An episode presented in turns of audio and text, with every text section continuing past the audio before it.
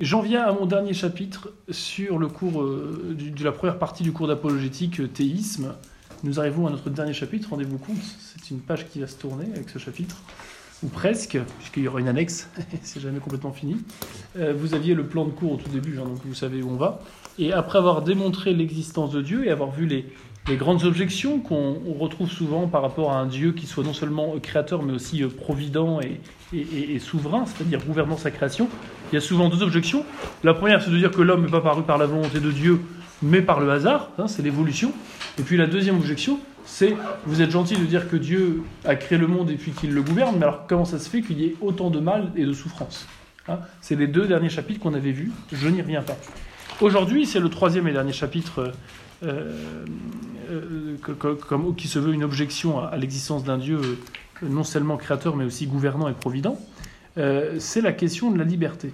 Très souvent, quand vous croisez des gens dans la rue qui vous disent que Dieu n'existe pas, ou que s'il existe, il s'occupe pas de nous, ce sont des gens en fait qui ne veulent pas avoir une vie qui dépend de quelqu'un d'autre que d'eux-mêmes. Alors qu'on est ado, on le comprend bien, parce qu'on en a marre que justement nos parents veulent encore euh, gérer notre vie alors qu'on voudrait euh, la gérer par nous-mêmes. Mais en fait, beaucoup d'adultes euh, de notre société, eh bien, se comportent vis-à-vis de Dieu comme des adolescents, voulant la liberté à tout prix et préférant ne pas se poser la question de l'existence de Dieu, ou ne pas en tout cas chercher à y répondre, de peur que, eh bien, il y a un être supérieur à nous qui s'occupe de nous. Ça, c'est un peu la raison majeure pour laquelle les gens disent que Dieu n'existe pas ou ne veulent pas se poser sérieusement la question. Ça, et puis la question du mal et de la souffrance. C'est les deux arguments majeurs. hein. Enfin, les deux arguments, ce pas les arguments, mais c'est les deux raisons majeures, plus ou moins avouées par les gens qui refusent l'idée qu'il puisse avoir un Dieu transcendant, bon et tout-puissant, gouvernant le monde qui existe. Beaucoup, encore une fois, accepteraient bien l'idée qu'un Dieu puisse exister, ou sont prêts à l'admettre, du moment qu'il ne s'occupe pas de nous. Ils refusent, autrement dit, l'existence d'un Dieu personnel qui aurait un plan sur nous.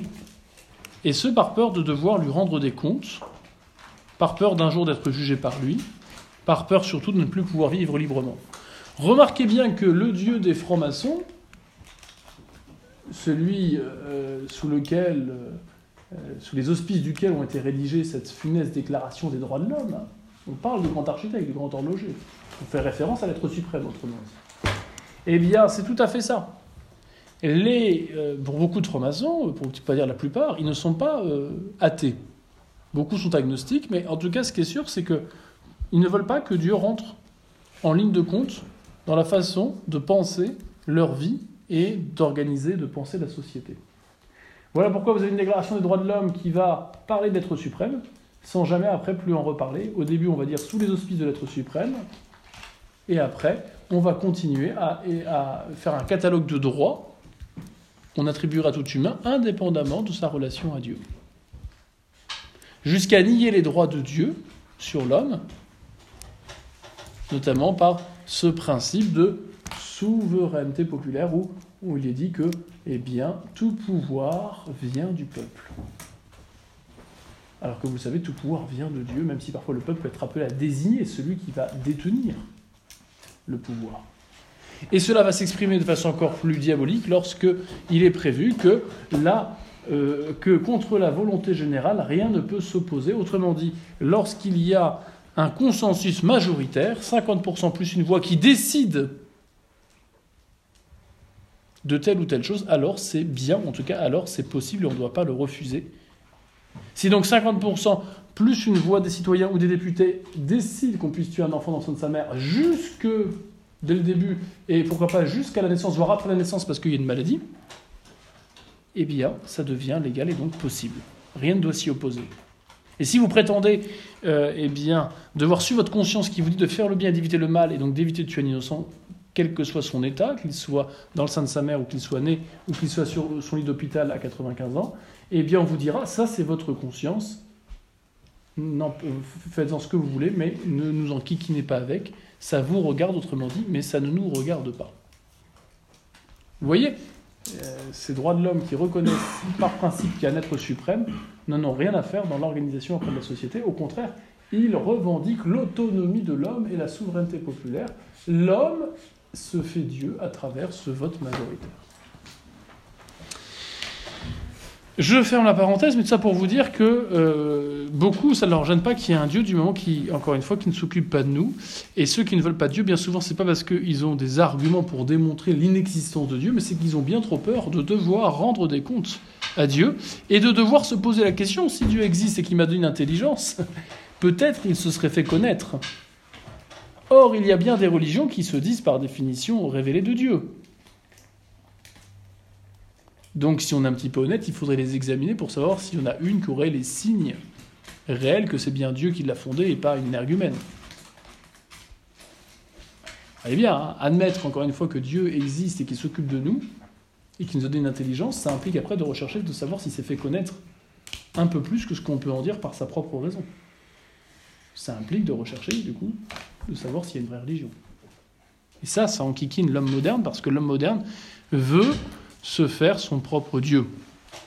Il veut euh, vivre heureux, et pour lui vivre heureux, c'est vivre librement, détaché de toute contrainte, en tout cas d'un maximum de contraintes. Alors on est souvent réduit devant un interlocuteur à avoir cette fausse alternative. Est-ce que tu veux être libre et dans ce cas-là reste athée, ou est-ce que tu acceptes que Dieu existe et que tu, tu es prêt à être croyant, mais dans ce cas-là tu ne seras pas libre, tu seras esclave?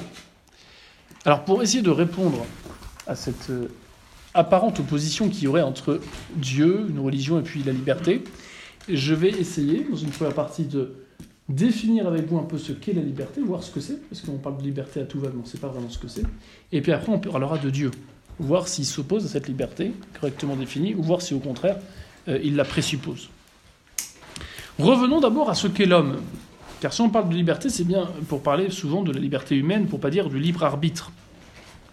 L'homme se définit pas d'abord par rapport à sa liberté, mais il se définit d'abord et essentiellement par rapport au fait qu'il ait une capacité de connaissance intellectuelle, abstraite. Les animaux ont une capacité de connaissance, mais sensible. Ils reçoivent des stimuli extérieurs, ils ont des perceptions sensorielles pour les plus développés, comme un chien ou un singe, ils ont même eh bien, euh, une, mémoire sensible, une, imagination, euh, un certain instinct de survie. Ils ont donc bien une connaissance sensible, et du coup même une forme de comportement intelligent. Il n'en demeure pas moins qu'ils n'ont pas en soi d'intelligence, ils n'ont pas la capacité de connaissance intellectuelle, de passer de l'image à l'idée. Une girafe qui voit une multitude de chiens, elle aura des images de chiens dans la tête. D'accord? Mais elle n'aura pas l'idée d'un chien. L'enfant de 6 ans qui a vu 5 chiens, il a l'idée d'un chien dans la tête. Et même s'il découvre un autre chien qu'il n'a jamais vu, d'une espèce qu'il n'a jamais vue, comme un soin dalmatien, il saura dire c'est un chien. Parce qu'il a l'idée du chien, qui dépasse toutes les images. Les images, c'est toujours un cas particulier, c'est telle taille, tel poids, telle quantité, telle. L'idée, c'est universel. Vous pouvez avoir des images de bonnes choses, mais l'idée de ce qui est bon, de ce qui est bien, vous ne pouvez pas la représenter parce que c'est justement une idée. Ça, les animaux n'ont pas. Autrement dit, seul l'homme a une capacité de connaissance par les causes. Je peux connaître quelque chose en l'analysant, en savoir qui l'a produit, pourquoi il été fait, de quoi c'est fait. Ça, c'est le propre de l'humain. La capacité de connaître la réalité par ses causes. L'homme est donc capable de sciences mathématiques, physiques, médicales, culinaires, et bien sûr et surtout philosophiques. Autrement dit, seul l'homme sur Terre, l'homme sur Terre est le seul être capable d'accéder à la vérité. C'est quoi la vérité? C'est un jugement de mon intelligence qui va prendre acte de l'adéquation d'une chose avec l'idée que j'en ai. Autrement dit, la vérité, c'est un jugement de mon intelligence Un jugement de conformité de l'idée avec la réalité extérieure. Mon idée correspond-elle à la réalité? Si oui, je suis dans la vérité, sinon je suis dans l'erreur. J'ai pour idée que tous les gens petits sont bêtes, c'est une idée que j'ai. Suis-je dans la vérité?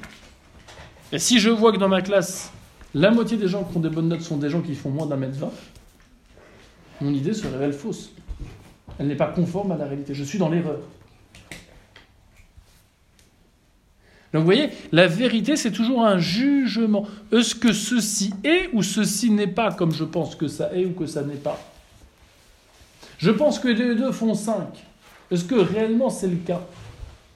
Le professeur de mathématiques va me dire que non. En m'expliquant que 4 unités, c'est pas la même chose que 5 unités. Qu'il vaut mieux avoir 5 euros sur un compte plutôt que 4 euros.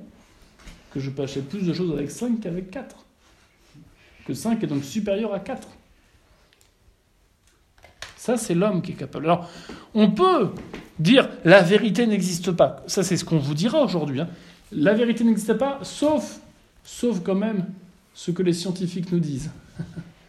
voilà. Tant que le dernier n'a pas parlé, euh, ça peut toujours évoluer. Hein. On l'a vu avec le Covid. Hein. Bon la vérité du mois d'avril n'était pas la vérité du mois de février. Bon, mais euh, autrement, on décide que la vérité n'existe pas, parce que là aussi ça arrange. S'il n'y a pas de vérité, chacun la sienne, ça évite d'être en désaccord, ce qui permet de manger plus de pop-corn devant un bon film, plutôt que de discuter des heures à table. il n'empêche que celui qui prétend que la vérité n'existe pas se contredit. Pourquoi? Parce que disant cela,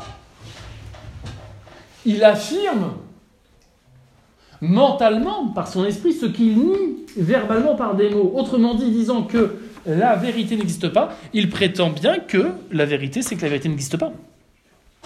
Donc il y a au moins une vérité pour lui. C'est que la vérité n'existe pas. Donc la vérité existe, puisqu'il y a une vérité, c'est qu'elle n'existe pas, pour celui qui l'a mis. Voyez? Quand vous niez une évidence première, alors vous allez vous contredire nécessairement en affirmant mentalement ce que vous niez verbalement. Vous dites je n'existe pas. Mais pour dire que vous n'existez pas, il faut exister. Donc le fait que vous le disiez manifeste bien que vous existez contrairement à ce que vous dites. Vous vous contredisez. Vous voyez Vos paroles ne correspondent pas à votre acte. Euh, il n'y a personne qui dit ça. Si, il y a beaucoup de gens qui disent que la vérité n'existe pas, qu'il n'y a pas de vérité, que c'est chacun la sienne. Si, si, je vous assure. C'est ce qu'on appelle le relativisme. Alors, toutes les vérités se valent exactement au relativisme.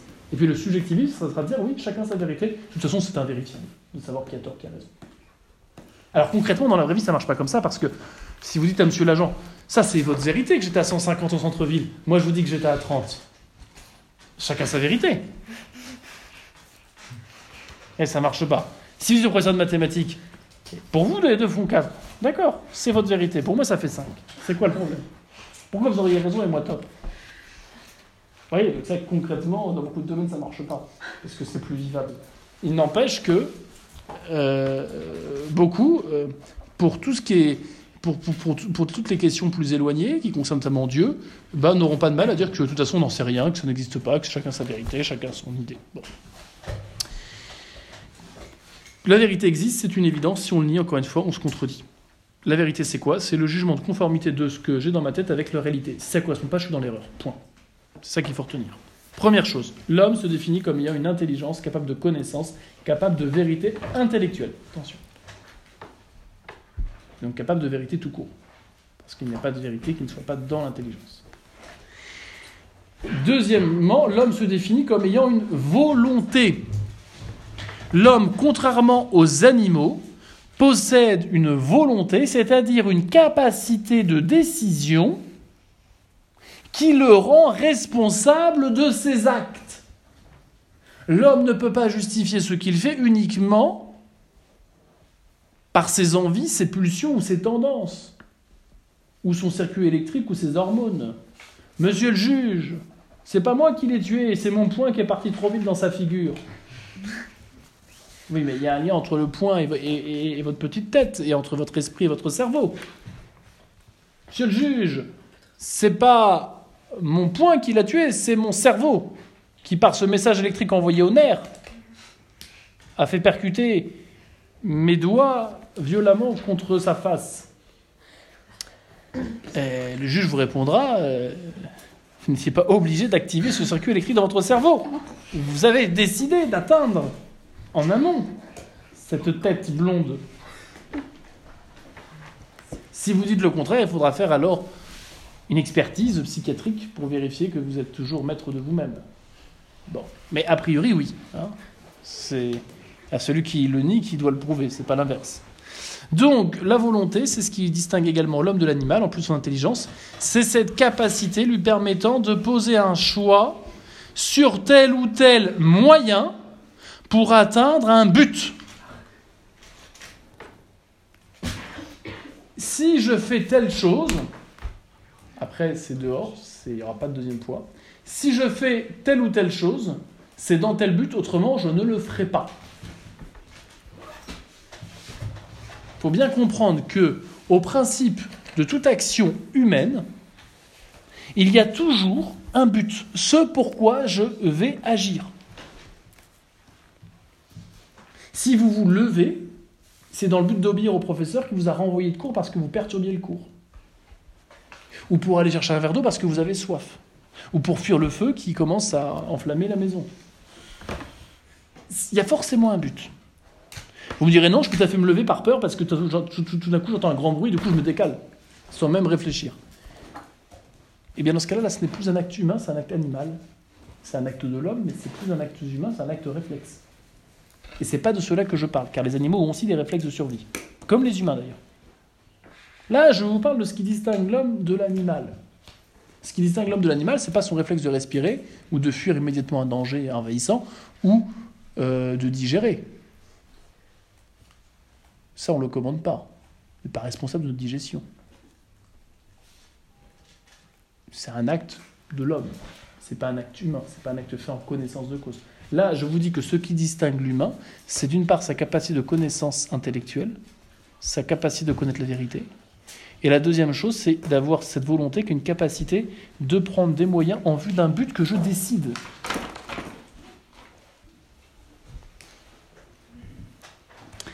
Ainsi, je vais décider de faire telle étude et d'aller dans telle école qui est bien réputée, pour avoir tel diplôme et avoir tel métier dans la, meilleure ville que je veux pour ma famille.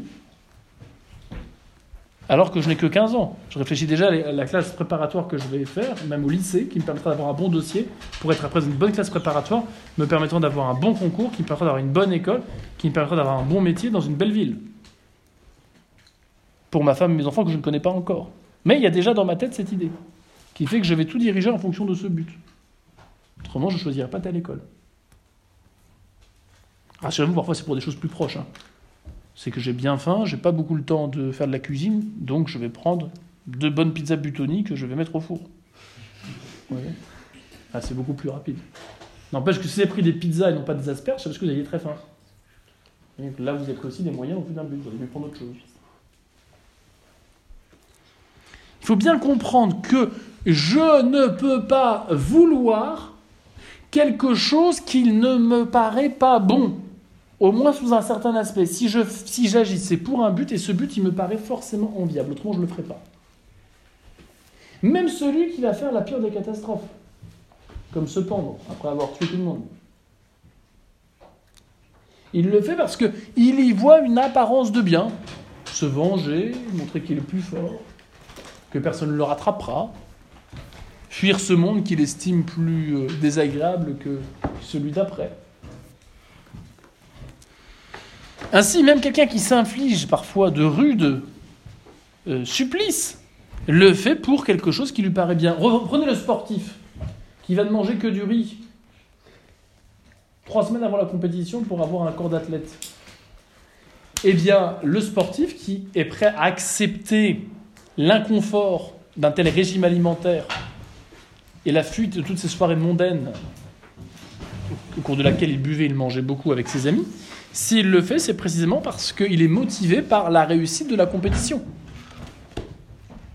Si la victoire associée à cette belle coupe en or qu'il veut recevoir sur le podium ne lui était pas enviable, il ne prendrait pas tous ces moyens que sont notamment ce régime drastique, ce régime alimentaire. Comprenez donc bien que la mise en marche, si je puis dire, de la volonté de l'homme suppose toujours qu'il ait une intelligence lui permettant de percevoir quelque chose qui soit bon pour lui. C'est pour ça que on ne peut pas séparer la volonté de l'intelligence. Je ne peux faire quelque chose que, si j'aime le but pour lequel je fais cette chose. Et je ne peux aimer ce but que si je le connais par mon intelligence. Vous connaissez tous cette, cette, ce principe, cet adage. Hein. On, n'aime que ce qu'on connaît. Hein. Si on ne connaît pas, on ne peut pas aimer. Vous n'allez pas aimer votre arrière-arrière-grand-mère que vous n'avez jamais vue et connue. Vous pouvez savoir l'aimer en tant que c'est grâce à elle indirectement que vous êtes ici, mais pour le reste, ça va être compliqué de l'aimer. Vous n'allez pas aimer les extraterrestres, ça n'a pas de sens. Pour aimer, il faut connaître. Pour vouloir un but, il faut l'aimer, et pour l'aimer ce but, ben, il faut d'abord le connaître dans son intelligence. L'anticiper. Autrement dit, le propre de l'homme, c'est de pouvoir agir en fonction de ce que son intelligence lui désigne comme étant bien, comme étant ce qui le rendra autrement dit heureux. Et c'est ça qui fait que l'homme se distingue des animaux parce qu'il n'est pas alors contraint à agir uniquement selon ses envies spontanées, selon ses tendances, ce que certains appellent ses pulsions, c'est-à-dire ces mécanismes automatisés lui permettant d'atteindre son bien sans le euh, vouloir. Ça, c'est les animaux qui ont des instincts, qui vont agir intelligemment sans même le savoir, mais parce qu'ils sont programmés pour ça. Le propre de l'homme, c'est qu'il est capable d'agir indépendamment de ses tendances. J'ai envie de lui casser la figure, mais je ne le ferai pas. J'ai envie de tromper ma femme, mais je ne le ferai pas. J'ai envie de prendre trois burgers au bœuf euh, le vendredi soir, mais je ne le ferai pas. Parce que j'ai cette capacité de me maîtriser et de mettre en œuvre les moyens pour le but qui me semble meilleur. Contrairement au chat qui, voyant la souris, ne réfléchit pas et bondit sur elle pour se faire un bon 4 heures. Donc le propre de l'homme, c'est d'avoir une intelligence capable de vérité, une volonté capable de bien. Ou du moins de prendre les moyens pour atteindre un but qui lui paraît bien, parce que malheureusement, on peut utiliser sa volonté pour faire le mal. Mais il y a quelque chose qui est enviable, autrement on ne le ferait pas.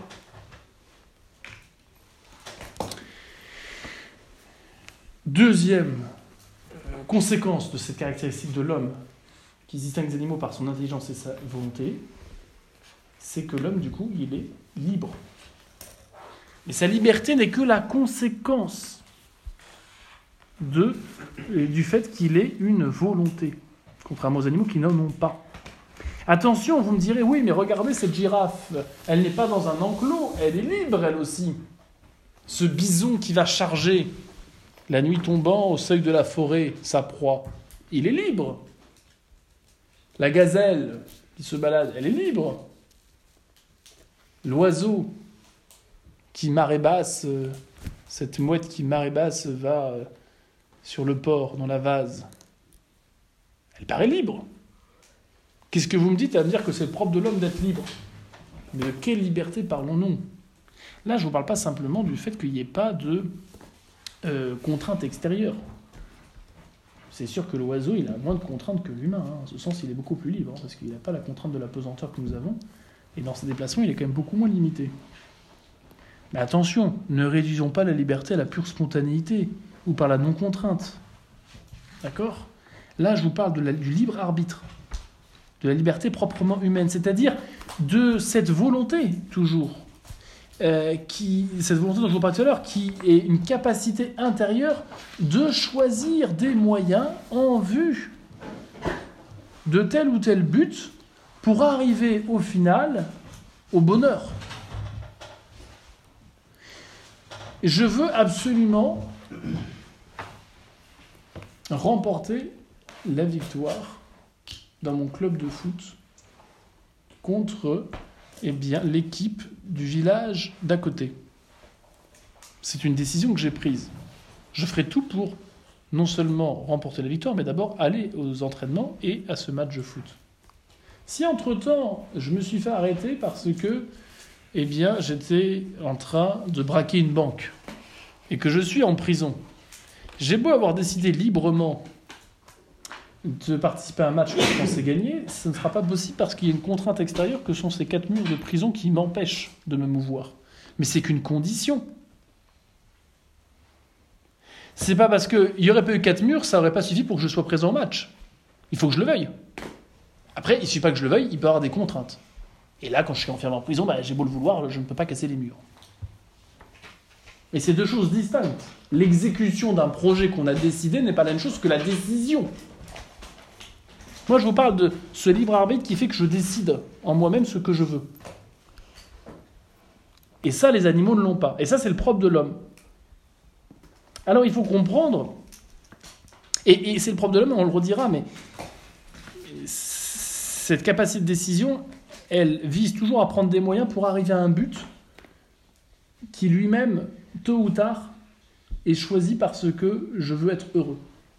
Celui qui prend les moyens d'entraînement dans son club pour remporter la victoire au sein euh, du match de foot contre le village adverse, c'est pour avoir la coupe.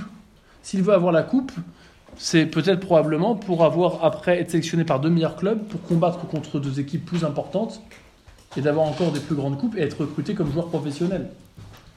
Et s'il veut être joueur professionnel, c'est précisément peut-être pour avoir un meilleur salaire et puis pour faire la une. Et s'il veut faire la une, c'est au final parce qu'il veut être heureux. Vous voyez? Donc ce libre arbitre, c'est le siège de décision que je prends. Et je prends quoi? Bah, Je prends des moyens en vue d'un but. Et ce but-là, tôt ou tard, il se ramène à un but ultime qui est mon bonheur.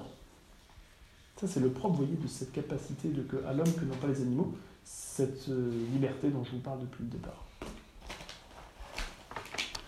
C'est pas simplement le fait de pouvoir euh, euh, aller dans tous les sens comme, comme un oiseau, comme un animal. L'oiseau qui se balade, il a beau ne pas avoir de mur et de contraintes, il se balade uniquement par instinct.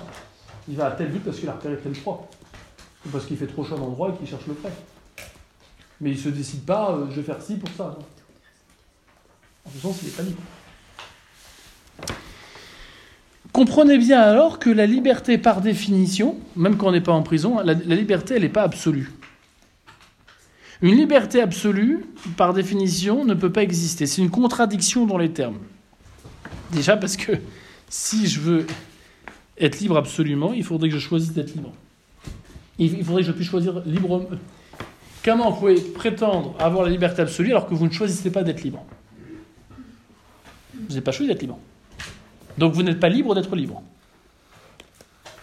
Donc celui qui dit moi je veux la liberté absolue, je veux pas de tondu, ça m'intéresse pas, ben, c'est une première bêtise. Parce que la liberté par définition, elle est forcément dans un cadre. Je ne choisis pas d'être libre. De même que j'ai pas choisi d'exister. De même que j'ai pas choisi mes parents. J'ai pas choisi d'avoir une intelligence capable de vérité. J'ai pas choisi d'avoir une volonté. J'ai pas choisi de devoir faire quelque chose toujours en vue d'un but. Je vous ai dit, tout ce que je fais, c'est toujours en vue d'un but. Ben ça, je ne le choisis pas, c'est comme ça. Pour faire quelque chose, il faut que j'ai un but. Si j'ai pas de but, je ne peux pas faire quelque chose. Et je ne choisis pas, et je réponds à la question après, je ne choisis pas de vouloir tout faire pour mon bonheur. Tout ce qu'on fait, tôt ou tard, c'est pour être moins malheureux ou pour être heureux. Personne ne peut dire, moi, j'agis que pour le, pour le mal. Moi, je fais le mal pour le mal parce que ça me fait plaisir. J'aime bien voir le sang couler, les gens souffrir. Je suis voilà. Oui, mais même quelqu'un comme ça, il met son plaisir, hein, le sadique, à voir les gens souffrir. Donc pour lui, c'est son bonheur. Donc même le sadique ne choisit pas le but pour lequel il fait cela. Le but étant le bonheur, quoi qu'il en soit. Vous voyez, la liberté absolue, elle n'existe pas. On ne peut pas vouloir faire le mal pour le mal, c'est impossible. On ne peut pas vouloir choisir le malheur pour le malheur, c'est impossible. Même celui qui prétend le faire, c'est parce qu'en fait, il met son bonheur dans son orgueil à dire Moi, regardez, je préfère le malheur euh, au bonheur. Ça ne veut pas dire, encore une fois, que tout ce que l'homme fait, c'est toujours du coup bien, puisqu'il le fait pour son bonheur. Non, parce qu'il y a des faux bonheurs et il y a des faux biens. Tuer un innocent est toujours un mal. Mais ce qui fait que je vais tuer la grand-mère pour avoir l'héritage plus vite, c'est bien justement euh, l'amour de l'argent. C'est un bien l'argent. voyez? Qui devient occasion d'un mal moral, à savoir tuer un innocent. Mais j'aurais pas agi s'il n'y a pas eu l'amour de l'argent. Parce que voir souffrir ma grand-mère, ça ne m'intéresse pas. Qu'elle ne me dérange pas, ma grand-mère, je m'en fous. Vous aviez une question Il euh, euh, y a un point que j'ai pas tout à fait compris. on n'est pas libre d'être libre, on n'est pas libre de choisir d'être libre. Euh, alors, non, c'est- on n'est pas libre d'être libre. On n'est pas libre d'être libre. Euh, on, on est libre. Après, on est libre de choisir d'être libre, c'est-à-dire, on est libre de choisir de ne pas vivre simplement comme des animaux selon ses passions ou ses pulsions. Voyez Ça, on décide. Parce que, comme vous voyez, être vraiment libre, c'est-à-dire vraiment décider en fonction du but pour lequel on est fait, on va le redire, c'est c'est Dieu. Ça implique un combat. Ça implique d'accepter un certain nombre de renoncements, comme le sportif qui va refuser toutes les soirées mondaines, qui va refuser tous les bons plats que lui fait sa maman pour gagner la compétition. Donc oui, on choisit en sens d'être libre. On choisit son bonheur, ou ce en quoi on veut mettre son bonheur, et en fonction de cela, on sera prêt à tout sacrifier. En revanche, on ne choisit pas de tout faire en vue d'un bonheur. Pour les uns, c'est l'argent, pour les autres, c'est les plaisirs, pour d'autres encore, c'est Dieu. Donc forcément, en fonction du bonheur que je choisis, je ne vais pas prendre les mêmes moyens, je ne vais pas me comporter de la même façon. Mais on va voir juste après que le seul qui est vraiment libre, c'est précisément celui qui est détaché de tout ce qui n'est pas le bien infini, car il n'y a que le bien infini qui peut nous rendre heureux. Et c'est que dans la mesure où je comprends cela et que je vis selon cela, que je serai prêt à tout perdre plutôt que ce bien infini. Donc que je serai complètement libre par rapport à ces choses, quand bien j'en ai très envie. Je ne serai pas obligé de les prendre parce que je sais qu'il y a mieux que ça. Je ferme la parenthèse, on verra ça après. Comprenez bien enfin que la liberté n'existe pas par elle-même. Souvent on entend Ah oui, non, mais moi je ne vais pas m'engager, je ne vais pas commencer à me marier ou à euh, rentrer dans les ordres ou à choisir tel contrat définitif avec mon patron euh, avant 50 ans. Ah bah non, ah bah non, non, non, non, moi je suis jeune et je veux être libre. hein. Pas commencer à faire un chèque en blanc et à signer pour toute la vie avec la même personne. hein. Ah bah non, faut pas déconner, je suis libre. C'est ça le bonheur. hein. Alors vous avez des gens du coup qui ne s'engagent à rien? Et qui ne font rien de leur vie, soi-disant pour rester libres. En fait, ces gens, ils sont esclaves. Ils sont esclaves de quoi? Ils sont esclaves de leur peur. La peur de s'engager. Ils sont esclaves parfois du regard des autres qui les empêche de poser tel choix important. Comprenez bien que c'est pas celui qui fait rien qui est libre. Celui qui fait rien, il refuse précisément d'agir comme un homme, puisqu'il refuse de porter des choix en vue d'un but qu'il connaît. On est réellement libre, on exerce réellement sa liberté lorsqu'on décide, lorsqu'on fait un choix. On pourrait faire ça ou ça, et on va faire ça, plutôt que ça. On pourrait être pompier ou policier, on va faire pompier. On va passer le concours de pompier. Au moment où on aurait pu passer le concours de policier, on avait les aptitudes, les capacités, c'est le problème. Mais voilà, on s'est autodéterminé à choisir la carrière de pompier plutôt que la carrière de policier. Et on exerce sa liberté au moment même où on fait ce choix, alors qu'on aurait pu en faire un autre. Tant que je n'ai fait aucun choix, ben je ne suis pas libre. Je suis pour l'instant esclave de mes peurs ou de mes hésitations. L'inaction, ce n'est pas la liberté. La liberté, c'est dans le choix positif d'un moyen en vue d'un but. Je me propose de secourir les autres et d'avoir une vie stable. J'estime que la vie de pompier est plus compatible avec cela. Donc je choisis plutôt le concours de pompier. L'examen me permettant d'arriver à l'école des pompiers, plutôt que celle me permettant d'arriver à l'école des policiers. Bon.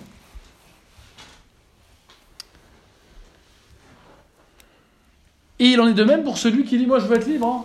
Donc euh, moi, votre morale, euh, hors de question. Votre Dieu, si vous voulez, mais dans vos sacristies. Moi je veux être libre. Hein. Je veux faire ce que je veux. Si j'ai faim, je mange. Si je veux trois filles, je veux trois filles, je prends trois filles, y a pas de souci. Si euh, euh, je veux braquer une banque, je braque une banque.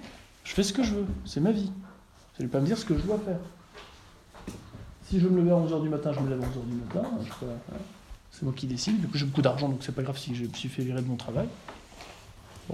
Est-ce que c'est vraiment de la liberté de dire euh, ah bah si moi je fais mon jeune cannabis, je, je fume mon jeune cannabis. Hein. Puis si tous les soirs je veux m'être minable en, buvant trop, je bois trop, parce que je suis libre. Est-ce que c'est ça la liberté? Ben non. Là on a des gens qui vivent comme des animaux, spontanément selon leur inclination sensible, selon leur passion, ou selon leur addiction. Et en fait ils deviennent véritablement esclaves, de même de leur corps.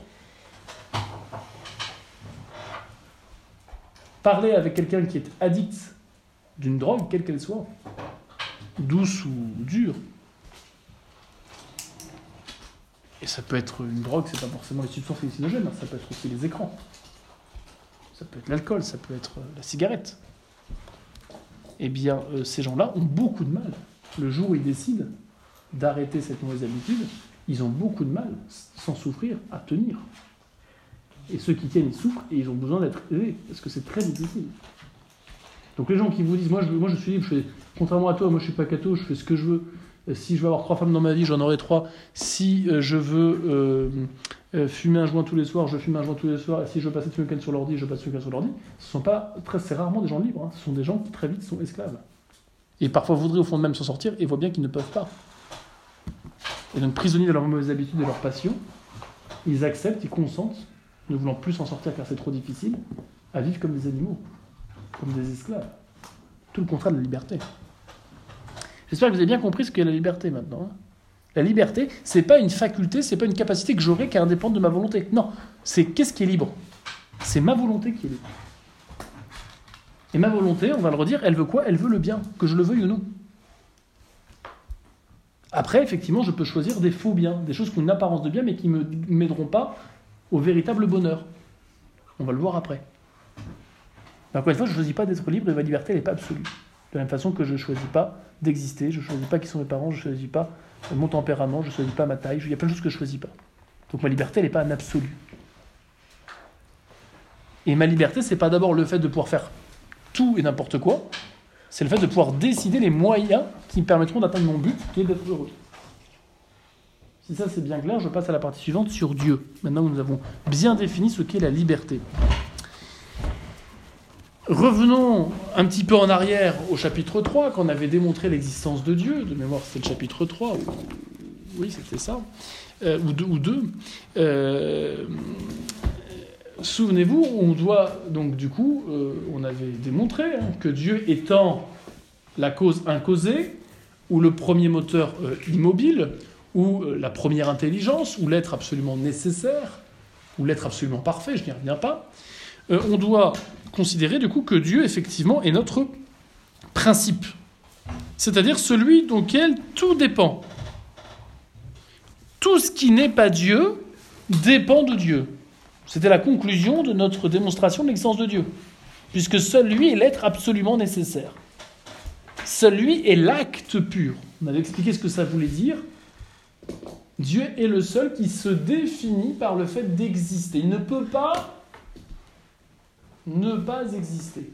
Nous, aurions pu ne pas exister, nous aurions pu ne pas être là, nous n'aurions pas toujours été là, la preuve. Dieu, lui, ne pouvait pas ne pas exister. Il est son existence. Troisième fois, c'est deux. Il est son existence. Et tout ce qui n'est pas lui dépend en permanence de lui. Ça, c'est très important de comprendre. De même que la lumière disparaît aussitôt que vous avez coupé la lampe. Le jour disparaît aussitôt que le soleil a tourné. D'accord Dès que la lampe est coupée, la lumière disparaît. Si Dieu s'arrêtait de penser à sa création, la création disparaîtrait. Si Dieu s'arrêtait de penser à nous, on disparaîtrait. Si Dieu arrêtait de penser à cette chaise, elle disparaîtrait. Elle n'existerait plus. Tout ce qui n'est pas Dieu existe par lui. Je n'y reviens pas, c'est la conclusion de ce qu'on a vu au chapitre 2. Avec ça, j'avais fait un tableau récapitulatif des cinq conclusions. Je ne vais pas y revenir. Donc Dieu, c'est la cause incausée, c'est le principe de tout ce qui existe. Faut pas, encore une fois, je le redis une dernière fois, on l'avait vu avec l'évolution, faut pas penser que la création, c'est comme un jeu de dés. On a jeté des dés il y a très longtemps, un grand architecte a jeté deux boules de feu, puis ça donnait l'univers sans qu'il s'en occupe, et puis il y a des hommes qui sont apparus euh, par hasard. Non, non, non, la création, c'est pas ça. hein. Déjà, la création, c'est un acte volontaire de Dieu, c'est pas malgré lui, donc c'est un acte intelligent, il y a un but, autrement il ne le ferait pas. On vient de le dire, hein, tous ceux qui sont intelligents agissent pour un but. hein. Et même ceux qui ne le sont pas, ils agissent pour un but, mais ils ne le connaissent pas. Donc Dieu, qui est l'être suprêmement intelligent, tout ce qu'il fait, il le fait pour un but, et il donne les moyens d'arriver à ce but. Hein. Donc ça, c'est le premier point. Tout ce que Dieu crée, ben, il le gouverne. voilà. Et deuxième point, euh, Dieu euh, euh, maintient dans l'existence tout ce qui continue d'exister. Il ne suffit pas que Dieu veuille, il y a 2000 ans que nous existions pour qu'on existe, il faut que Dieu veuille en permanence que nous existions pour continuer d'exister. Puisque nous n'avons pas en nous-mêmes la cause de notre existence. Et que nos parents ne nous ont pas donné l'existence. Ils nous ont transmis la vie. Ils ont été la condition pour qu'on vienne sur Terre, d'accord Mais si demain vos parents meurent, euh, vous disparaissez, vous n'allez pas disparaître. Ce qui fait que vous disparaissez pas, c'est que Dieu continue de penser à vous. Ce qui fait que vous mourrez, c'est que votre corps se désintègre. Mais ce qui fait que votre esprit perdure après la désintégration de votre corps, c'est parce que Dieu continue de vouloir que vous existiez. Donc Dieu est notre principe. Dieu est notre but, notre fin. La perfection d'un effet consiste à vouloir ressembler à sa cause. Bon, c'est un peu compliqué, mais c'est très simple. Le bon élève de mathématiques, qui veut devenir mathématicien, eh bien, va ressembler de plus en plus à son professeur de mathématiques. Plus un effet se perfectionne, plus il tend à ressembler à sa cause. L'enfant qui devient de plus en plus adulte va ressembler de plus en plus à ses parents. Plus il ressemble à ses parents, plus il se perfectionne.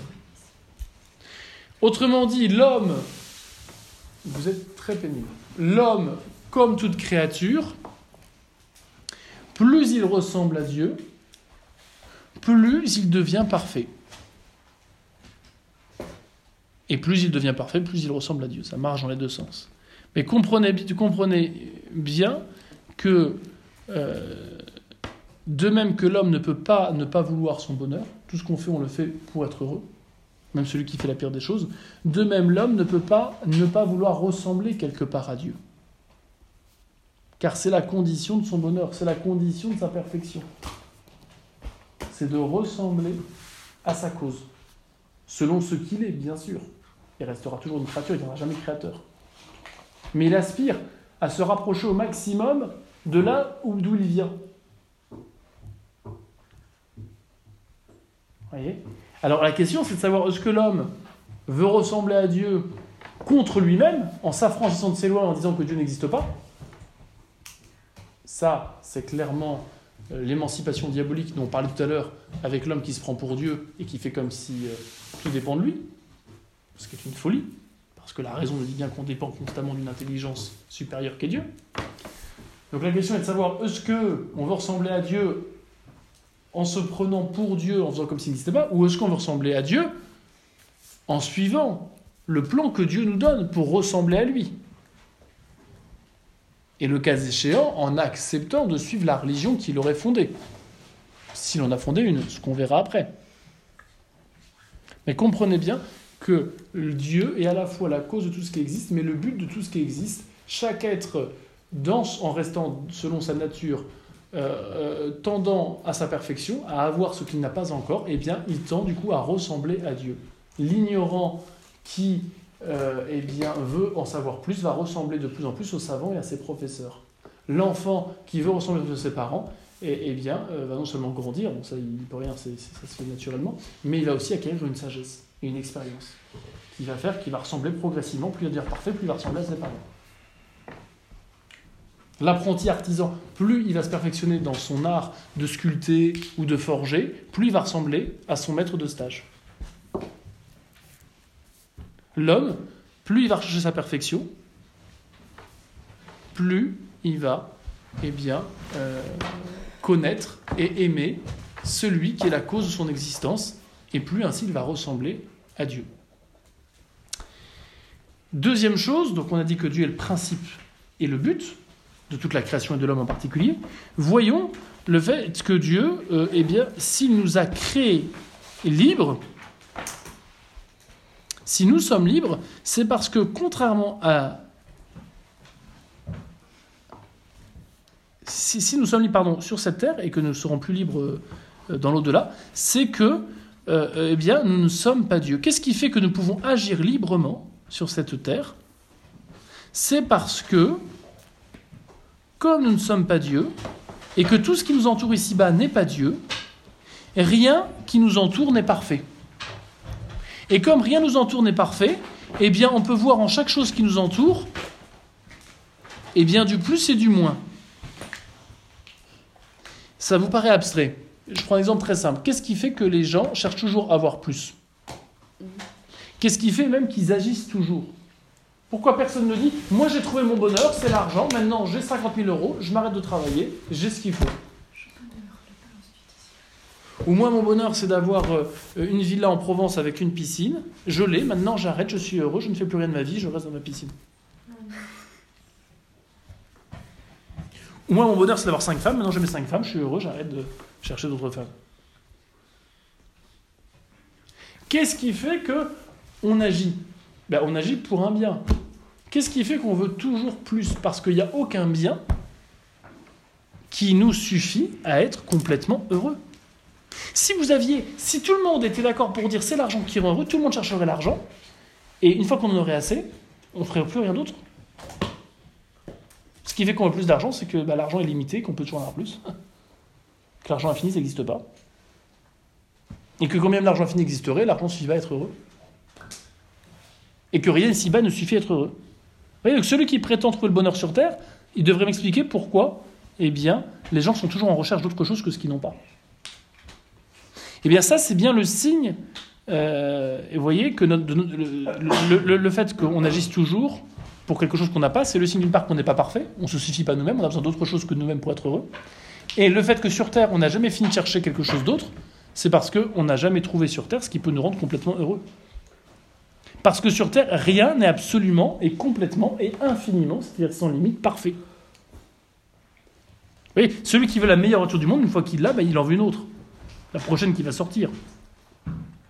C'est donc bien parce que nous ne sommes pas Dieu, c'est bien parce que nous ne sommes pas la source de notre propre bonheur, et parce que rien sur Terre ne peut être la source et la cause de notre bonheur complet que euh, nous sommes libres. Parce qu'alors nous pouvons dire oui, l'argent peut être, mais c'est pas absolument bien. Ça ne suffira pas. Et quand même, j'aurai tous les biens de ce monde, toutes les familles, toutes les amis que je voudrais. Je sais que je ne serai jamais complètement heureux, donc je suis libre de me dire, bah, en fait, il est peut-être plus intéressant de vivre pour autre chose. Dans l'espérance, ou du moins dans l'espoir, pour celui qui n'est pas chrétien, bah, d'avoir une vie meilleure après. Ça, c'est très important de bien comprendre que ce qui fait que nous sommes libres, c'est qu'il n'y a aucun bien sur Terre qui serait complètement euh, emporté notre volonté et notre adhésion. C'est pour ça que les hommes sur Terre ne sont pas d'accord pour savoir ce qui va les rendre heureux. Et c'est pour ça qu'ils s'entretuent bien souvent. Parce qu'ils ne veulent pas la même chose. Et que quand ils veulent la même chose, bah, il n'y en a pas assez pour tout le monde. Donc il faut se tuer pour être sûr que l'autre ne prenne pas ce qu'on veut. Mais même eux qui ont euh, ce qu'ils ont désiré sur Terre, bah, une fois qu'ils ont, ils veulent encore autre chose. Et c'est ça qui fait que, eh bien, on est indéterminé à vouloir tel ou tel bien. Si je vais choisir plutôt comme sport la piscine plutôt que le karaté, bah, c'est parce que j'estime que pour ma santé et pour le but que je recherche, guérir de mal de dos, c'est plus prudent la piscine, ce sera plus efficace que le karaté.